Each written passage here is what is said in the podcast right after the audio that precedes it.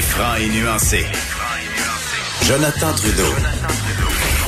La politique lui coule dans les veines. Vous écoutez Franchement dit. Et c'est la capsule Actualité internationale avec Alexandre Morin-Villouellette. Euh, oh, Euh, il est bonjour. Salut Alex, comment ça va? ça va super bien, vous autres?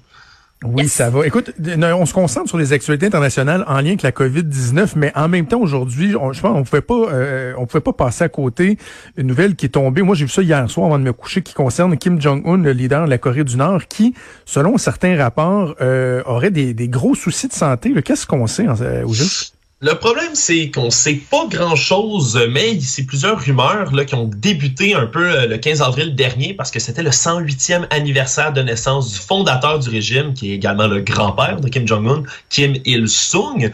Euh, Puis c'est des, des- des- des- un événement qui est d'une importance capitale. là. Il y a tellement un gros culte de la personnalité sur la lignée des Kim que c'est presque un dieu vivant dans leur espèce oui. de mythologie euh, collective.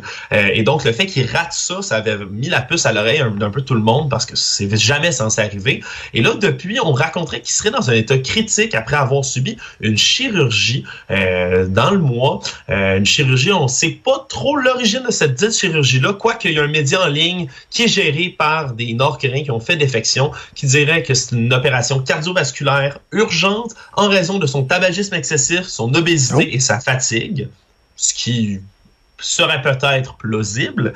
Quoi qu'il en soit, euh, la Corée du Sud, eux autres, ont un peu réduit ces rumeurs-là en disant euh, il faut faire attention, il y a presque rien qui fait de la Corée du Nord. Et ils ont raison dans le sens où les informations coulent toujours au compte-goutte. On peut pas véritablement savoir ce qui s'est passé, alors c'est un peu dangereux de spéculer. Mais euh, les Américains auraient également des informations comme quoi euh, il serait euh, dans, dans un en danger euh, au niveau de sa santé. Alors c'est quand même une grosse nouvelle qui tombe dans le monde politique là, euh, coréen. Sais-tu qui prendrait sa place? Mettons, mettons, C'est ça il arrive quelque chose. Qui prendrait sa place, hein? Eh, c'est c'est là que c'est tellement intéressant parce qu'il n'y a pas d'héritier direct. faut Exact. comprendre que là, depuis, euh, là, comme je disais, c'était les 108e anniversaire de naissance euh, du fondateur Kim Il-sung, euh, mais c'est, euh, règle générale, une espèce de, de descendance directe, là, presque comme une monarchie de droit divin, comme on voyait au Moyen-Âge. Là. Euh, faut dire même leur calendrier, là, c'est un peu comme leur nouvel an. Parce que leur calendrier commence l'an 1, c'est la naissance de Kim Il-sung. Donc, c'est tellement important pour eux de, de suivre tout ça euh, qu'on il est supposé avoir un héritier direct à chaque fois. Problème, c'est Kim Jong-un a pas d'héritier direct et donc on pourrait s'attendre presque, s'il décède, à ce qu'il y ait des violentes confrontations entre divers factions, euh, divers autres membres de sa famille qui voudraient prendre le pouvoir après lui. Donc c'est un peu euh, une incertitude. Ça pourrait être intéressant, évidemment, d'un point de vue politique, de voir ce qui pourrait se passer après. Mais euh, c'est sûr qu'on n'aura pas d'informations bientôt parce que, comme je dis, Kim Jong-un, lui, sur les affiches de propagande, par exemple, on en avait déjà parlé, il porte pas de masque en ce moment parce que il est de descendance divine, il n'a pas besoin Ben, de se ça. prémunir contre une maladie. Là. Alors le fait C'est ça qu'il- qui est drôle. qu'il C'est ça qui est drôle, c'est que alors que lui, tu sais, la maladie, c'est- ça, ça le touche pas. Finalement, il se ramasse probablement à, à, à en arracher parce qu'il fume trop et qu'il est trop gros là. C'est pas, Ben oui, ça- pas très ça très serait- divin tout ça là.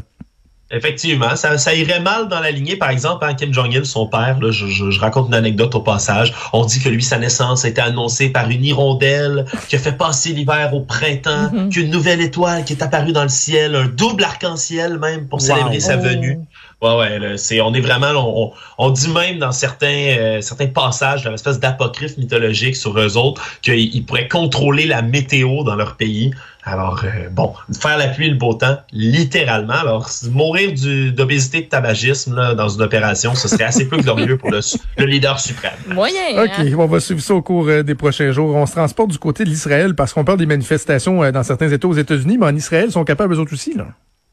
Oui, ben c'est c'est il y a des les manifestations aux États-Unis disons sont moins bien organisées que celles qui ont eu lieu euh, dimanche en Israël là, qui a fait les images qui ont fait un peu le tour du monde. Cette manifestation sur la place Yitzhak Rabin à Tel Aviv 2000 manifestants environ selon les chiffres officiels euh, qui ont répondu à un appel sur Facebook du mouvement qu'on appelle les drapeaux noirs qui protestent contre euh, une espèce d'association d'alliance entre euh, Benny Gantz qui est à la tête du parti centriste bleu blanc qui est supposé le pouvoir et le fameux Benjamin Netanyahu, qui lui est inculpé pour corruption en ce moment, mais là qui négocierait avec le pouvoir pour avoir une espèce de gouvernement deux têtes. Euh, ça plaît pas du tout aux électeurs israéliens qui sont descendus dans les rues pour faire euh, pour une protestation pour sauver la démocratie. Mais là, les images sont fabuleuses. Je vous invite à aller les voir parce que cette manifestation-là s'est déroulée avec chacun des 2000 manifestants à deux mètres de distanciation de ses voisins de gauche, droite, en avant, en arrière.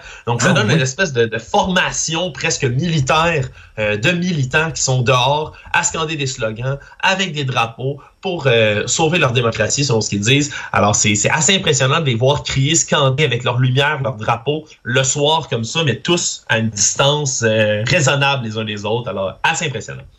Ils sont vraiment disciplinés. Très, très impressionnant de voir ces images-là. Je viens de, de, chercher ça. Là. Wow. Du côté des, euh, des Philippines, on a un nouvel ennemi public. Euh, j'imagine que c'est la COVID-19, non? Eh ben, c'est effectivement la COVID-19 qui a été, euh, qui a été identifiée comme l'ennemi public numéro un, non seulement pour les Philippines, mais pour le monde entier, par nul autre que le bouillant président Rodrigo Duterte, qui, lui, se donne une espèce d'image de shérif, on le sait, là, pour le bien ou pour le mal, entre autres en déclarant la guerre contre les terroristes de la drogue et autres. Là, il va jamais de main morte. Mais là, encore une fois, image digne d'un Far West, il a mis une prime contre la COVID-19 en disant, ben, en rien, mais c'est surtout c'est une prime, il dit, c'est l'équivalent, là, c'est 10 millions de pesos philippins, ce qui équivaut à peu près à 280 000 dollars canadiens en ce moment. Euh, 280 000 dollars, donc, pour la première personne qui euh, va trouver une solution, donc un vaccin contre la COVID-19. Il fait ça pour encourager euh, la recherche scientifique. Donc, c'est un... oui, ils ont financé un peu récemment là, euh, quand même des instituts. Oui, il y a eu du financement également à part. Si tu veux encourager ton monde, tu peux leur donner de l'argent. Mettons les gens qui font des recherches dans ton pays, mettons là. Pourquoi tu t'en fâches d'un détail, Maude? Pourquoi tu t'en fâches d'un détail? Ben, moins compliqué ben, de dire, euh, de mettre une pancarte puis de dire, on recherche la personne qui va faire un vaccin. On te donne 280 000 piastres, toi. Ben oui. Ouais, ben, ils ont, ils ont donné des fonds. C'est qui est drôle. Ils ont annoncé quand même des fonds récemment pour l'Université des Philippines, l'hôpital universitaire national, mais ils n'ont pas donné de montant à ces fonds-là qu'ils vont leur donner pour la recherche. Mais par contre, le, le 10 millions de pesos philippins, ça a marqué les esprits. Donc, rechercher mort ou vif la COVID-19, ça m'a bien fait rire. Et là, tu vas nous parler d'une, euh, puis ça se place bien dans une conversation, ce que je vais dire là, mais vraiment d'une des plus belles villes que j'ai visitées au monde. J'ai pas beaucoup voyagé. Euh, j'ai voyagé un peu en Europe pour le travail. J'ai eu la chance d'aller à Vienne, en Autriche. Une des rares villes qui m'a ému. Juste l'architecture, tu te promènes à Vienne. C'est une ville qui, est, qui, est, qui est merveilleuse. Et tu veux nous parler d'un parc spécial à Vienne. Ouais, puis j'en profite pour dire, je suis content que tu dises ça. Moi aussi, là, en voyageant en Europe, je pense que c'est ma ville préférée, Vienne. Ah oui, bon, tellement bien organisé. Ben, je vais vous laisser, les gars.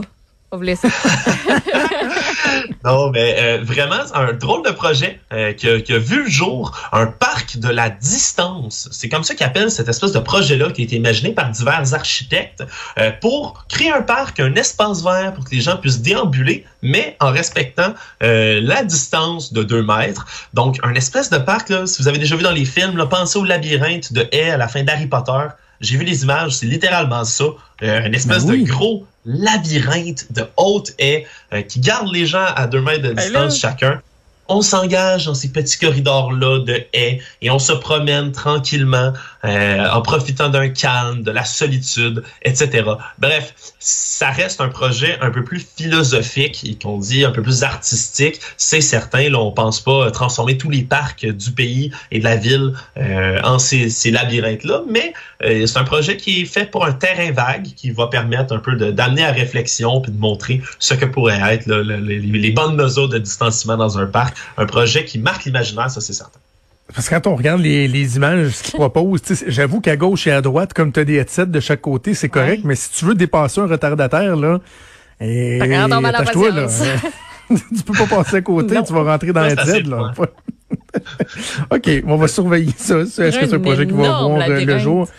Et là, on se rapproche un peu de chez nous avec euh, New York et euh, tu nous parles de nouveautés mariage. Ben, c'est la nouveauté mariage. Là, on a vu, euh, ça, frappe les réseaux sociaux partout sur la planète. Là, j'imagine vous en avez déjà vu vous aussi. Euh, ces vidéos des gens qui se marient à distance, qui se marient dans une bulle avec des masques, avec peu importe. Mais là, l'État de New York ont officialisé le fait que maintenant, les gens peuvent se marier par vidéoconférence. C'est officiel. Si vous voulez aller vous marier sur Zoom, ben votre mariage va. non, non, mais.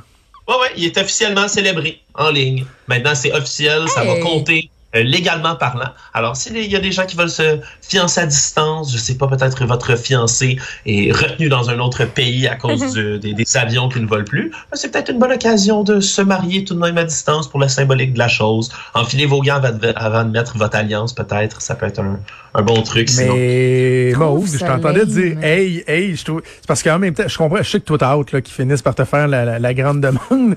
Mais oh, oh, oh! sauf que, sauf que, tu sais, ça va finir un moment le confinement. Là. On va reprendre le semblant de vie normal. Donc, à part les gens qui, on va se le dire, euh, se conservent pour le mariage et qui ont hâte euh, d'être mariés pour finalement pouvoir consommer l'union là qu'est-ce qui qu'est-ce qui presserait tant là? De dire genre on va faire ça par vidéoconférence. Come on! Trop plein d'amour Jonathan. C'est tellement beau. Ils veulent s'unir là tout de suite puis dire je t'aime puis malgré tout ce qu'on vit je t'aime c'est beau. Ben, ben, tu peux te dire je t'aime. tu, peux, tu, peux effectivement te le dire. Là. Euh, OK, il me reste deux minutes, juste finir avec ton euh, dernier sujet. Donc, nouvelle recommandation du ministère de la Santé argentin.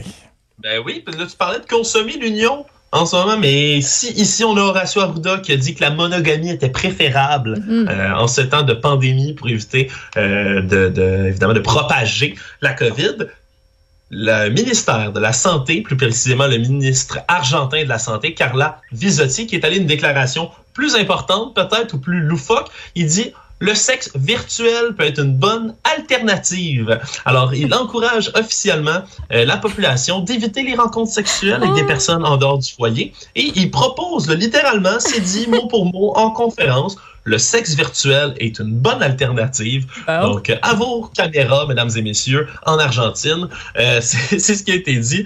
Même que le président argentin, Alberto Fernandez, lui, quand il a été interrogé par la suite euh, de ces déclarations-là, il, il s'est contenté de dire, si le ministère de la Santé le dit, écoutez-le en riant. Alors, il y en a qui vont recevoir des photos surprenantes dans les prochains jours. c'est vrai, du revenge porn, on risque d'en avoir pas mal dans, dans les prochains mois parce que je suis sûr qu'il y a des couples qui sont à distance, qui peuvent pas traverser de région en région, qui doivent pas faire des coquetteries là. Tenter la chose. Un peu plus. Euh, un peu plus euh, mais et, ça me fait penser puis on, va terminer là-dessus. Tu sais au début de la crise, euh, on en a parlé ensemble, Maud, on se disait hey, on va avoir un méchant bébé boom dans neuf mois là, tu sais. Euh, il y a des gens qui disaient bon certaines études disent que oui, d'autres que non, mais par exemple qu'au verglas quand il y a eu la crise du verglas, neuf mois plus tard, on avait vu une espèce de petit bébé boom, mais là plus ça va, plus je pense qu'au contraire là. Oh, qu'on est en train, le monde le monde se touche pas, se voit pas.